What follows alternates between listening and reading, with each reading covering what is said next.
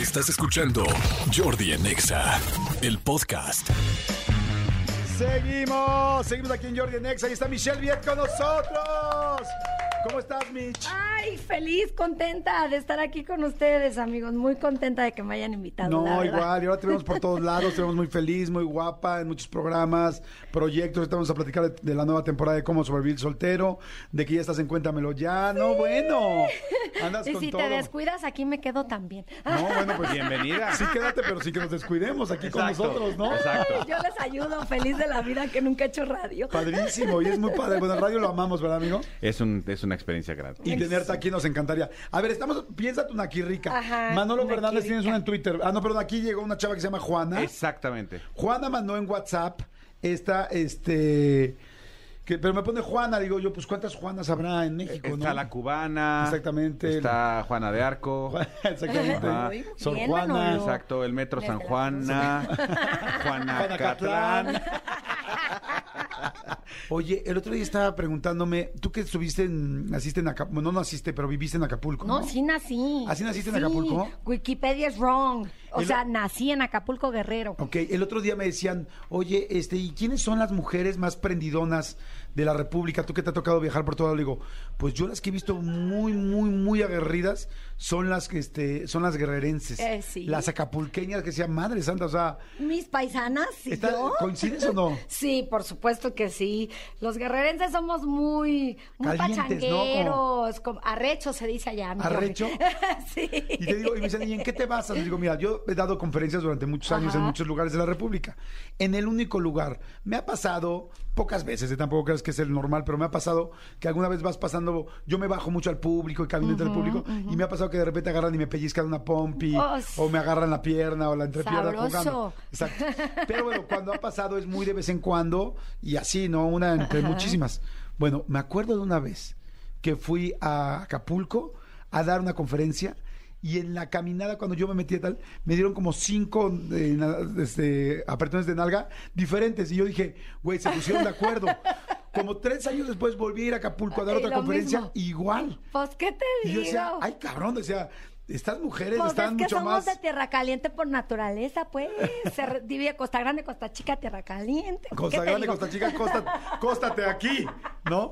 Cuéntame cómo sobrevivir soltero que está en Amazon Prime. Ah, Estás ahora tú presente en la segunda temporada. Sí, pues fíjate que me llegó de sorpresa esta invitación a hacer un, un cameo en esta serie, este, dirigida y actuada con los hermanos Zurita, ¿no? Que de verdad fue un privilegio ya verlos hechos todos unos hombres hechos y derechos, porque en algún momento yo me acuerdo cuando hacíamos traviesa y, y así, pues yo los veía por ahí en los foros, digo, yo creo que a ti también te tocó Sí, verlos claro. de chavitos, y ahorita ya uno dirige, el otro actúa, entonces es así como raro, ¿no? Uno dirige, otro actúa, los dos se ligan a miles de mujeres. Son O guapísimos sea, además, o sea, ¿qué te digo? Es que imagínate nada más ser hijo de Christian Bag y, y, y de y Humberto, Zurita. No, bueno, es que salieron divinos los dos y además excelentes personas, excelentes seres humanos, muy profesionales.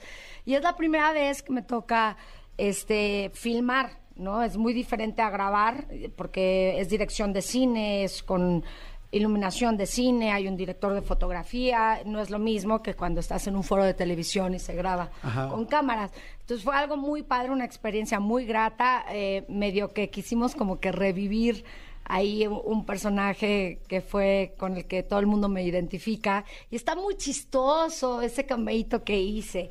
Agradezco la O oportunidad. sea, ¿tiene que ver con la traviesa? Un poquito. Eh, ¿Tiene que ver con la traviesa o atraviesa Julio? No queremos. ¿Qué, qué cosa, Julio? Compórtate. No, la verdad es que es como, como recordar esa época donde estuve eh, caracterizándome de hombre, que, que es muy divertido, que no lo había vuelto a hacer desde que terminé mi pequeña traviesa. Y cuando me lo propusieron, dije, pues órale, va, ¿no? O sea, no es Julio como tal, pero pues me veo igual. Entonces... Oye, con todo respeto, mi gran Mitch, esa parte frontal, ¿cómo se la esconde uno cuando vas Con a hacer vendas.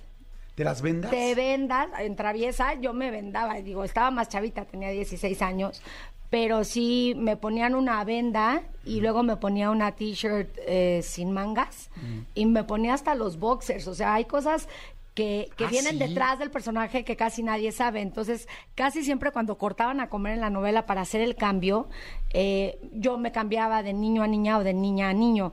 Porque además me raparon el pelo, o sea, de la oreja para abajo con una máquina del 5. Pedro agarró la máquina y me rapó el pelo.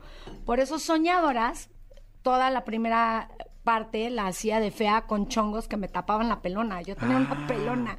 Entonces fue, no fue hasta que me creció ya más o menos el pelo que se escondía la pelona que hicimos el cambio de la fea a la bonita. Ok. Entonces sí hay, Ay, hay mira qué unas anécdotas muy padres en, en Traviesa porque también me operaron de una, me hicieron una lapara- laparoscopía de emergencia, nadie se enteró porque estábamos al aire, fue en diciembre.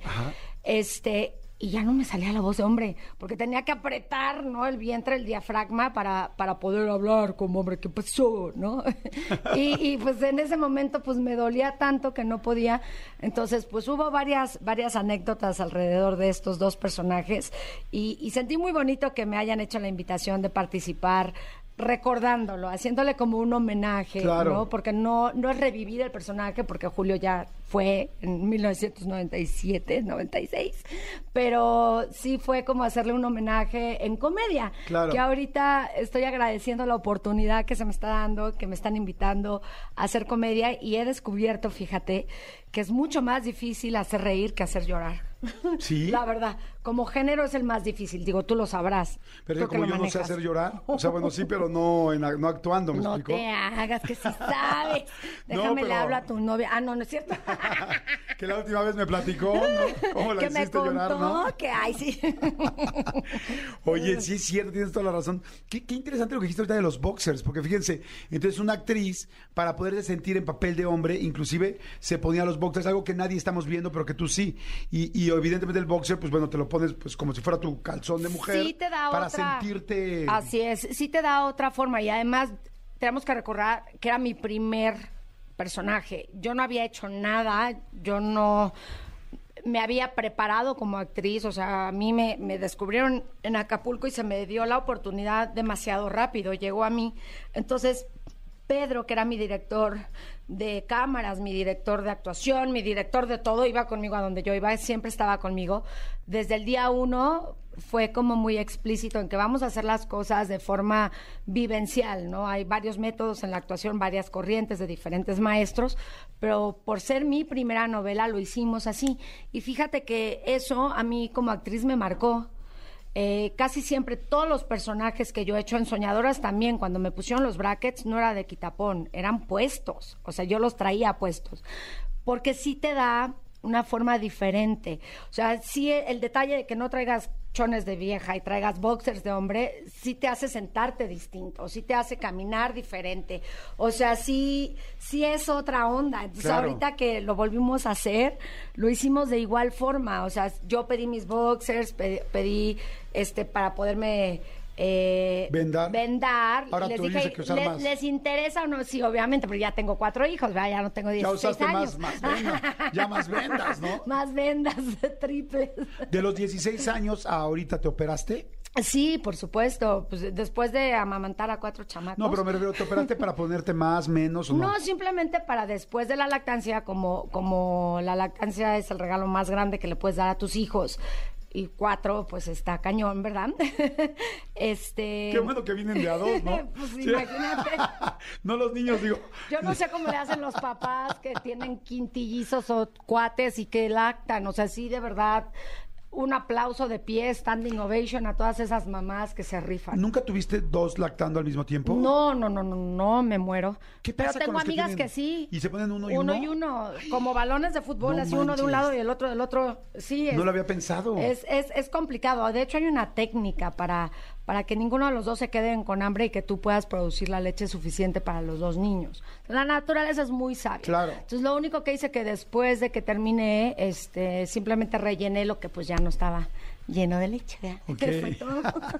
Oye, qué padre. Bueno, entonces pueden ver, pueden ver a Michelle Viet en Sí. esta segunda temporada de Cómo sobrevivir soltero, donde bueno, Sebastián Zurita, los hermanos Emiliano y Sebastián Zurita los la crearon y bueno, y está ahí Sebastián, ¿no? Sebastián. Sí, con él me tocó hacer mi escena y la verdad está muy, muy padre. Fue algo diferente a lo que he hecho y me gustó, me gustó mucho. Así que invítenme más. Sí, claro. Oye, sí, bueno, sí, claro, digo, sí, claro que te inviten ellos. Oye, pero te voy a decir algo. Oye, tú que como actriz, además que es una chava muy guapa, sí de repente también Te quiero, amigo. Y yo a ti. Yo, sí de repente hay galanes de telenovela que dices, ay, cómo me gustaría que me toque ese. Uy, cómo me gustaría ese que dices, no sé, yo veo a todos los galanes a... ¿Quién es? A David Cepeda, a José Ron, a Ruli, a tal. Bueno, ya son muy conocidos, pero seguro hay muchos nuevos chavitos que pues sí, es, evidentemente están muy galanes, así como ustedes son las actrices de telenovela muy guapas. Sí pasa que de repente has dicho, ay, cómo me gustaría un proyecto con este, nada más para, pues para estar un ratito más, porque está muy guapo. Pues fíjate que en el momento cuando estás haciendo la telenovela no no te no te cae el 20, ¿no? A mí me pasó en Traviesa que yo tenía un elencazazazo de primer nivel. Yo tenía 16 años y a todos los veía así y decía, es que yo a todos los admiro. O sea, wow, qué padre. Y, y hoy en día que veo para atrás dije, qué cast, qué elenco multiestelar. Me volvió a pasar en Mi Fortuna es Amarte. No me había tocado trabajar con David Cepeda y fue algo maravilloso un gran caballero, un gran actor, un gran compañero. Este, y cuando trabajas así de a gusto, dices, ay, sí, que me toque otra vez él, por favor. Pero me refiero a que alguien que no te haya tocado, o sea, que tú haces cuenta ahorita, estás viendo hoy o algún programa y ves algún galán nuevo y dices, uy, me gustaría, en algún momento de tu vida hubo uno que dijiste, uy, se me fue vivo este. No, no vivo, no me refiero a que hubiera pasado pues algo. Johnny Depp, pero pues ese no hace novelas. No, ¿verdad? pero de los de aquí. Uno que hayas dicho, no sé, Kuno Becker, tal, que Es que ya dicho. me tocó con Kuno, me tocó con Arat. He tenido la bendición de que con casi todos me ha tocado trabajar, si no directamente, a lo mejor indirectamente. ¿Quién es el más guapo con el que has estado? Que dices, no manches, este güey sí estaba hecho a mano. ¿Sabes con quién no me ha tocado? ¿Con quién? Y que me encantaría trabajar con Fernando Colunga. Ok. Porque ese hombre es un gran caballero, es un excelente actor y está guaperrimísimo. Es el único con el que no me ha tocado. Ya me ha tocado con Eugenio Siller, que también es muy guapo, este, con el mismo William Levy, con Carmona, con Arad de la Torre, con Gabriel Soto, con Sebastián Rulli. O sea, he tenido la fortuna de trabajar, creo, con casi todos, con Santa Marina. O sea, el único con el que no, hasta el día de hoy, era David Cepeda, que ya me tocó, y, y Fernando Colunga. Ok, no te voy a preguntar quién besa mejor, pero quién besa muy bien. Que digas, ya sé que evidentemente no hay lengua y nada, todo eso ya lo sabemos, pero aún así en los labios te puedes dar cuenta quién besa bien. ¿Quién dices, ay, qué bien besa? Pues es que cuando estás trabajando estás más pendiente porque te pongan el close-up o que bésale a la derecha o luego cámbiale para el otro lado porque el tiro de cámara que Pero bueno, ¿a poco realmente no te has ves dado si cuenta? besas o no besas. La verdad, eh, mi primer beso de telenovela, te lo compartí la otra vez en tu programa de YouTube, fue el que más me impactó a mí por la naturalidad de todo. Yo nunca había dado un beso de novela y pues nunca me habían besado así, ¿verdad? Entonces, sí fue así de, órale, pero ya después Hasta de te eso... casaste con él, ¿no? Exacto, acabé, acabé casada con Z. Casada con Z. Oye, Michi, ahora me da gusto que ya estás en Cuéntamelo ya, qué padre. Fíjate, una faceta que igual desconocía, que en algún momento Cristina Saralegui me dio una oportunidad cuando tenía 18 años de, co-conducir con ella. Este, después me aventé ahí haciendo una conducción en la Copa América uh, y ya después de ahí ya nada, me dediqué a hacer novelas. Y este, fue justo en MBS cuando hicieron Tu Casa TV que me invitaron a participar, mi Jerry, que le mando un beso, que seguramente nos estará escuchando, con al lado de Raquel Vigorra. Y Raquel, que es mi comadre, ha sido mi maestra y ha sido alguien muy generosa conmigo, que me ha dado estas herramientas para poder desenvolverme en este medio de la conducción, que no es nada fácil, que cada empresa tiene sus lineamientos y que obviamente no es lo mismo que ad libitum te den chance de decir lo que tú quieras, lo que pienses, lo que opines sin censura, a que ya haya un guion, a que haya un prompter, a que lleves un formato, a que tengas que respetar ciertas cosas. Entonces, ha sido un experimento maravilloso. Ah, y Memo del Bosque también en algún momento me invitó a Verano Telehit y ahí andaba yo colgada con Natalia Telles en la Boom haciendo reportajes. Entonces, bueno, agradezco la oportunidad de Nino Canún de, de esta invitación pero sobre todo una invitación que me está formando, una invitación en donde todos los días aprendo, en donde todos los días su equipo es tan generoso que me han recibido con los brazos abiertos y que me han enseñado, me han dado tips y que también cuando la he regado, porque sí la riegas, o sea, el estar en vivo es muy cansado, es es- es súper absorbente, es muy diferente a grabar una telenovela, ¿no? Entonces, que cuando estás en vivo estás nerviosa, te sudan las manos, digo, no se nota, pero sí, sí me pasa. Y pues las chavas que ya llevan más tiempo en el programa, que son lindísimas todas con las que he compartido, cuando ven que uno está nervioso o algo, llegan y te apoyan, ¿no? Y Además, eso se ¿sabes qué agradece. está padre? Pues es, es como si tú llega, como si ellas llegaran algunas de las conductoras a actuar, ¿no? Digo, algunas lo hacen muy bien, unas no tan bien, otras no lo hacen, pero es como, este, a mí me pasa, ¿no? Que de repente llega alguien aquí al radio y me dice así como que, ay, estoy nervioso, le digo, tranquilo, tal, y le trato de dar consejos. Claro. Como me gustaría si yo llego a un set con esa persona que me diga, mira, haz esto, hazle por, Por aquí, acá. hazle por acá, no, pero bueno. Te voy a decir algo, entre más figuras son, entre más estrellas son, son más generosos siempre. Y es algo que he aprendido últimamente. Fíjate que a nosotros nos pasó, ¿verdad, Manolito? Con este, cuando hacíamos las entrevistas en otro rollo, Ajá. este, pues todo el mundo nos pregunta que quiénes eran los más profesionales, los de los internacionales. Y siempre llegaban a un hotel donde estaban haciendo una rueda de prensa, que era el Four Seasons, ¿verdad, Los amigo? Junkets, ajá. Y ahí hacían como su rueda de prensa y ahí hacíamos el programa de otro rollo. Entonces normalmente lo recibíamos o Manolo o yo y un día nos llegan y nos dicen, este, todo el mundo era como, ah, los Backstreet Boys tienen que, se van a acabar su rueda de prensa y van a subir todos a cambiarse, o tal artista y van a subir a cambiarse, ¿no? Al- Alanis Morissette va a subir a, cambiar- refrescarse. a refrescarse. Y este, y entonces siempre era todo un rollo, nosotros aquí como aquí estamos listos, aquí estamos listos. Y un día llega, el- uno de los días llega Elton John y en el momento, bueno, toca que era Elton John y estamos con Elton John y de repente les digo yo, este, me acerco yo con el señor, con el manager y le digo, oye, cuando el señor esté listo, tal, tal, y voltea, estaba al lado de mí y me dice, I'm ready. Y yo, sí, pero no quiere subirse a, refresh. refreshing. Dice, do you want refreshing? Ajá. O, o- Upstairs. o- ¿Upstairs cuarto? O- Your o- corporation. ¿En tu your quartation? work- Ajá. Your workation, you Ajá. want... You know, water, jabonation, Sí. Perfumation. perfumation, Ahí. antisovacation. Limpiation.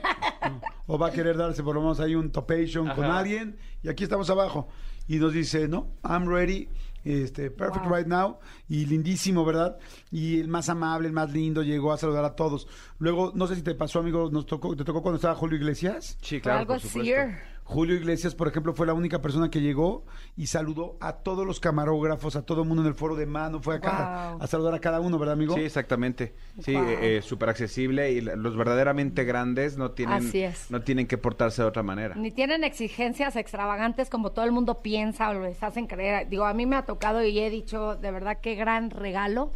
Este, imagínate conocer a Elton John, Sir Elton John, que pues ahora estamos confirmando por qué es un caballero nombrado, ¿no? Sí. O sea, wow, qué, qué, qué maravilla.